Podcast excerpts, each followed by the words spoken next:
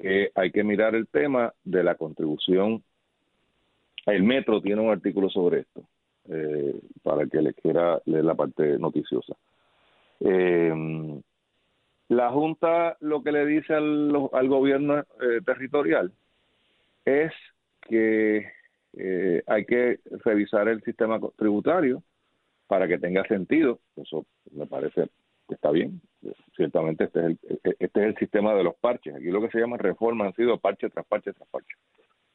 Em, pero en conclusión con el tema este de la propiedad inmueble, hay dos temas a nivel municipal que son muy complicados. La propiedad mueble, que es un tema de los comerciantes, y nadie ha hecho una propuesta con sentido. Me da mucha pena decirlo, pero no existe una sola propuesta que tenga sentido. Los comerciantes no quieren pagar ese impuesto, yo lo entiendo. Los municipios se limitan a decir, pero es que si, me, si yo que estoy fastidiado, si me acaba de quitar eso, pues, pues me fastidio más todavía. Y nadie parece venir, Carlos, con una propuesta con sentido de si esto le va a costar a los municipios 300 millones de dólares, pues ¿de dónde van a salir esos 300 millones de pesos? Porque, porque esto no pare más. Y si usted me quiere contestar eliminando los municipios, pues tremendo, elimine los municipios, pues entonces ¿quién va a darle los servicios al pueblo que esos municipios están dando? Que tienen un costo. O si su postura es que no le den servicio a la gente que la gente pues, se fastidie por ahí, pues de nuevo, que asuman las consecuencias de sus propuestas. Esta lo que tiene que ver es con la inmueble. La inmueble, lo, mueble es lo que usted paga por las cosas que no están pegadas al piso, en términos generales. Y lo que está pegado al piso, como una casa, pues es propiedad inmueble. Nosotros tenemos un sistema donde se tasó en el 57 y se establecieron unos valores de, eh, de esas propiedades y conforme a esos valores se pagan unas contribuciones. Se ha hablado muchas veces de que hay que retasar, de que usted tiene que dar esos valores del 57, pues en este caso sería el 2020, yo me imagino, el 2021. Cuando se habló en el 90, pues en el 90. Decir eso sin más es decir la soberana tontería más grande que se pueda decir. Porque si usted trae los valores a tiempo presente y hace los ajustes para que la gente no tenga que pagar más impuestos, pues usted tiene el mismo. O sea, poco importa si yo un inodoro le doy valor de 5 pesos o de 100 pesos, si al final del día ajusto las tasas, ¿verdad? Pues da lo mismo. Lo segundo particular que tiene nuestro sistema, producto del el Partido Popular de la década de los 50, fue que se estableció una exención a la primera residencia, o sea, la residencia principal del, del, de la persona. Y al economista Caraballo Cueto, alguien que le explique en Metro, lo, lo visitado en Metro, supongo que la cita está correcta, y manifiesta una ignorancia sobre el tema que no sé por qué está hablando.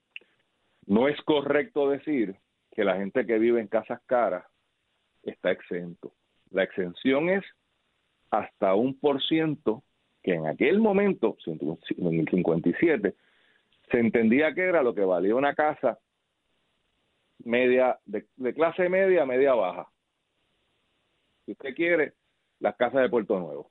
Y la idea del gobierno en aquel momento era que el ciudadano ¿verdad? de clase media y los pobres pues no tuvieran que pagar ese impuesto. Y lo que se hace hoy día es que si usted tiene una casa que excede ese valor, usted paga inmueble en exceso, en el exceso de ese valor. ¿Qué está proponiendo la Junta? Oye, hay que hacer una aclaración, hay que hacer una aclaración. Lo que pasa es que la última tasación generalizada, amplia y completa ocurrió a finales de los 50. Por lo tanto, una casa de un millón, sí está bien, yo lo sé, pero lo que pasa es que la casa del millón, al estar tasada a precios del 50, no vale el millón, por lo tanto, la consecuencia final de la porción que pagas en impuestos es mucho menor de lo que debería ser y para todos los efectos es como si fuese una exención. Eso es lo que está pasando. depende de la tasa, Carlos. Si tú lo que estás proponiendo es que vamos a mantener la misma tasa, pero espérate, hoy, día, hoy, día esas propiedades están están para todos los efectos en gran medida exentas. Ya ya no, sea debajo de los 15, eso no es cierto. Luis, no pagan, Luis, yo sé que hay, una porción que pagan, pero los precios no reflejan el mercado. Correcto, y siempre va a ser así. Pues. Sí, pero eso siempre, va a ser así. Pero Luis, lo que pasa es que siempre, siempre podrá ser así porque no hay una tasación instantánea como tú lo puedes estar haciendo para efectos verdad del mercado de bienes raíces en la venta y compra de, de inmuebles. Correcto. El gobierno no puede operar así, pero una cosa es que esté con un sistema de 70 años de atraso. Pero, pero Carlos, el de la, no, no, creo que es importante, creo que es decir, yo creo que a eso es lo que se refería eh, Caraballo Cueto. No, no, eso no es lo que se refiere, según Tú estás correcto, según no hay una exención completa, o sea, pero yo creo que hay ese elemento. Pero dale, sigue. Bueno, si Caraballo Cueto, si Caraballo Cueto le quiere subir los impuestos a la gente que lo diga, yo es que yo no tengo problema con eso. A mí lo que me revienta es que se, se represente aquí que estamos defendiendo al país. Usted quiere subirle los impuestos a todo el mundo, porque lo mismo, perdóname Carlos, lo mismo va a pasar con la casita de Puerto Nuevo. Cuando me le apliquen las tasas más altas, la, valoración más alta, va a subir igual. Obviamente no va a llegar a un millón de pesos, pero va a llegar a por arriba. Y la pregunta aquí importante, Carlos, es cuál es la tasa. O sea, si yo quiero dar un ejemplo breve, y tú me corriges si lo que digo no tengo razón, tú eres, eres el CPA si yo tenía una casa que estaba valorada en 15 mil dólares y no pagué impuestos, pues no pagué impuestos. Si tengo una casa que vale a esos mismos precios del 57, 100 mil dólares, es una mansión, eso es una mansión, pues yo pagaba por 85 mil dólares el 10%, me estoy inventando los números. Si yo voy a ajustar la valoración tengo que bajar ese 10%, porque si no el efecto neto es que le voy a subir las contribuciones de la propiedad a la gente. Y eso, ojo que están jugando con fuego. El activo principal del puertorriqueño promedio es su casita o su casota, dependiendo de, del tamaño de la casa. Usualmente, digo, esto es lo que se hace en los países civilizados, cuando tú subes la valoración, ajustas para abajo la tasa. Tú no la dejas en 10, tú aumentaste esos valores a los precios del año que tú escojas. Porque esto es, da, da lo mismo, coge el año que te dé la gana, ajusta los valores. Es todo un ejercicio teórico. Pero si me dejas el 10%, o sea, el 10% de 85 mil son 8.500, ¿right? Si yo retazo y vale un millón, y voy a aplicarle el 10%, los, los de, se subió a 10 mil pesos. Eso es lo que queremos. Claro, aquí lo que estamos viendo es una vez más el copiete indiscriminado de la teoría norteamericana. Pero Carlos, dale tú. No, mira, Luis, es que es que eh, eh, esto, es en extremo complejo. El un se, se supone que uno tenga un sistema contributivo y un sistema implica una coordinación, eso mismo, sistemática, de varios factores para que tenga una coherencia. E implica el entrejuego de varios impuestos, en donde dependiendo de unos objetivos políticos, sociales y económicos, tú incrementas unos, bajas otros y haces una composición que además de, obviamente, llevarle los recursos al gobierno, sea justa y equitativa para el ciudadano individual y para la actividad económica. Eh, hay en Estados Unidos, y esto lo piensan, estados en donde la contribución sobre ingresos es muy baja o simplemente inexistente a nivel estatal. Sin embargo, compensan con una contribución sobre la propiedad alta y con impuestos sobre el sale tax también altos. Hay otras jurisdicciones en donde las contribuciones sobre ingresos son mucho más altas y las contribuciones sobre la propiedad más bajas y, y, los porcientos en, en los impuestos de consumo más bajos. En Puerto Rico, como no tenemos sistema y lo que tenemos es una incoherencia, tenemos un sistema contributivo sobre ingresos alto, una contribución sobre el consumo, el IVU alto, y además ahora queremos hacer una tasación, una retasación de la propiedad que traería el efecto que tú dices a subirlo para tener una combinación letal. No habría problema porque esto se viene diciendo desde los mismos 50 cuando se usó la retasación y en, en los años 70 hubo una discusión sobre eso y en las reformas contributivas posteriores lo ha habido y siempre ha habido un temor a tocar esto por las consecuencias no solo políticas, sino equitativas que tú muy bien traes. Pero obviamente, si es cierto que hace falta una retasación y hacer unos, unos ajustes aquí, no puede ser incrementando esto y manteniendo las otras contribuciones altas para entonces tú acabar de eh, aniquilar a la persona. Y sobre todo porque en Puerto Rico, y tú lo describiste muy bien, contrario a lo que ocurrió en Estados Unidos, sí había un incentivo a lograr que los puertorriqueños y las puertorriqueñas tuvieran un hogar propio. Y en eso asistía estas exenciones contributivas. Que habría que ver si ahora la nueva realidad de los nuevos muchachos y muchachas que no tienden a quedarse en un sitio, que están en una casa y brincan para otra. Hoy están en Ponce y mañana están en San Juan y después están en Boston. Si el sueño ahora de tener una casa, ya esta generación no lo tiene y prefieren mejor y les resulta más adecuado una composición de alquiler, en donde todos esos factores hay que considerarlo. Pero ciertamente esto no se considera. Sí también Luis se ha traído, porque los empresarios también han dado su idea y han sugerido que en, la, en, el componente de inventario, que es uno de los más delicados en la contribución mueble, se cobre el impuesto cuando se venda la mercancía y se cobre una vez. Pero no me puedes pretender que te pague el impuesto, uno, cuando no lo he vendido porque me ahorca en mi flujo de efectivo, y número dos, que lo esté pagando todos los años mientras no lo venda, porque entonces es, una piramidación, ¿verdad? a infinito del inventario. Atroz atroz. atroz. Pero se, se ha planteado esto. Lo que pasa es que esa tampoco la quieren los alcaldes, que me la cobra cuando lo venden. aquí, entonces lo que yo creo es, y ahí yo creo que Luis, que es la falla tal vez de la Junta, lo que la Junta dice lo ha dicho un montón de gente antes. En teoría eso no es problema.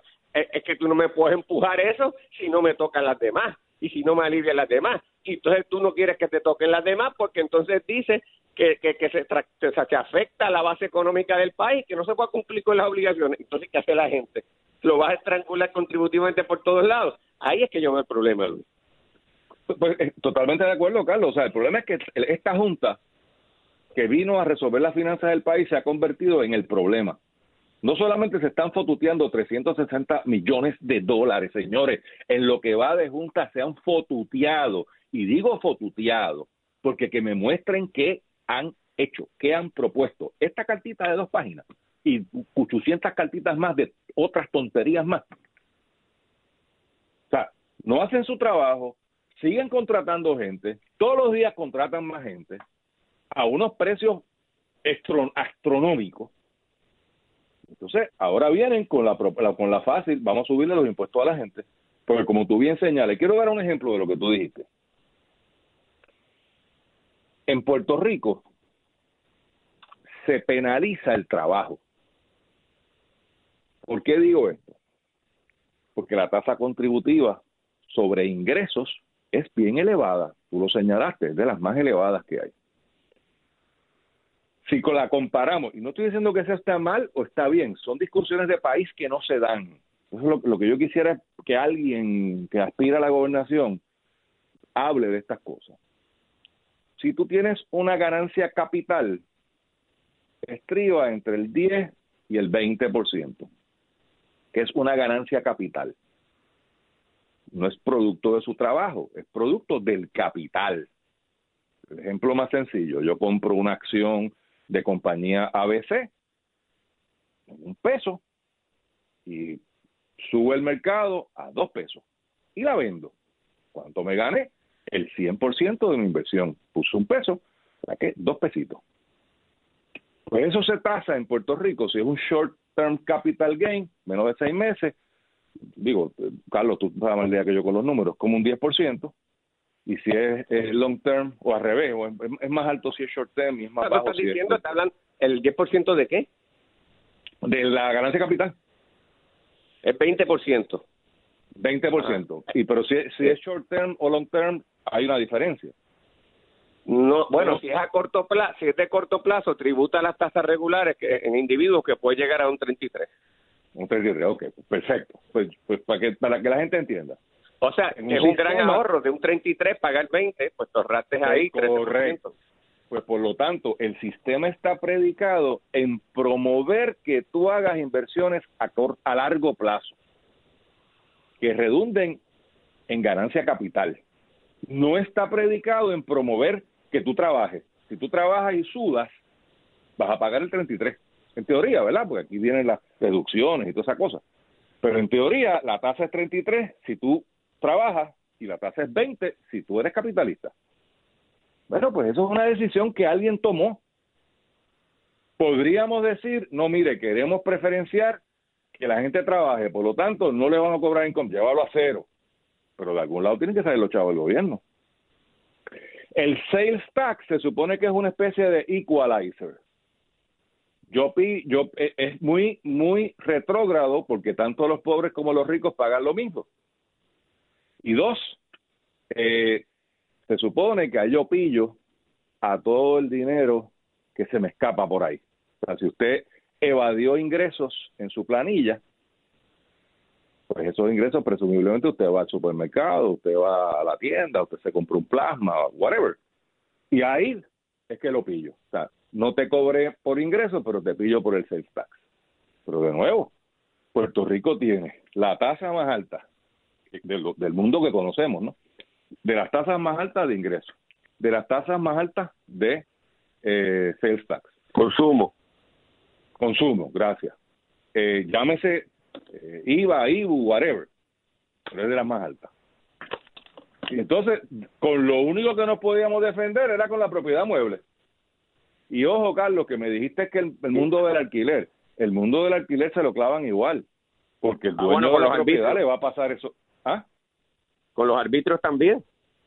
Bueno, no, pero no, pero con el impuesto de inmueble, lo que tiene un efecto es en aumentar los alquileres. O sea, si, ah, yo eh, dueño de la propiedad, la renta la va a subir para cubrir eso. Claro, claro. O sea, es más, hay muchos arreglos de estos donde el crimen lo paga el inquilino directamente. Yo, lo mío es neto y tú pagas el crimen. Así que, ojo, que el que piense, no, pues yo me voy alquilado, bueno, es que te van a pasar por la piedra igual, porque el efecto neto es aumentarnos los impuestos. Entonces, ¿se le puede aumentar más los impuestos a este país? ¿Dónde está pensando la Junta? O sea, ¿qué pasó con la idea de desarrollo económico? ¿Qué pasó con nuevos... Y si tú quieres darle entonces unas grandes exenciones para atender el plano individual, y dices, ah, pues voy a tributar el sector comercial. Bueno, pero tú no quieres incentivar el sector comercial. Correcto. Decir que la gente eh, puertorriqueña se lance a, crear sus propias industrias, pues entonces tampoco me le puedes encarecer con unos costos fijos altísimos la operación desde su propiedad que va a utilizar en la actividad económica. Es decir, esto no es ninguna bobería. No es ninguna bobería. Una cosa tiene efectos este, múltiples a diferentes niveles. Por eso es que, aunque hay, eh, eh, hay que evaluarlo, hay que seguir pensando, no es una aprobación. Es decir, sí, yo no sé si eso es lo que pensó la Junta, pero si la Junta pensó que tú podías tocar esto de forma aislada y revisarlo sin tocar lo demás, es un grave error si simplemente se trae a colación el esfuerzo de que hay que hacerlo y que hay que tomarlo en, en, conjunto con una nueva reestructuración económica del país, pues estamos de acuerdo.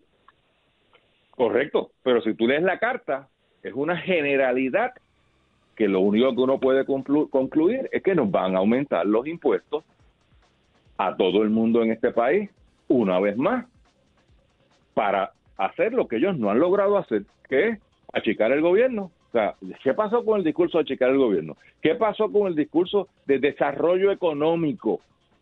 De que vengan nuevos jugadores a echar al pote. O sea, si hace falta 10 pesos para hacer el party y somos dos, pues 5 y 5. Pero si somos tres, tres y tres y tres.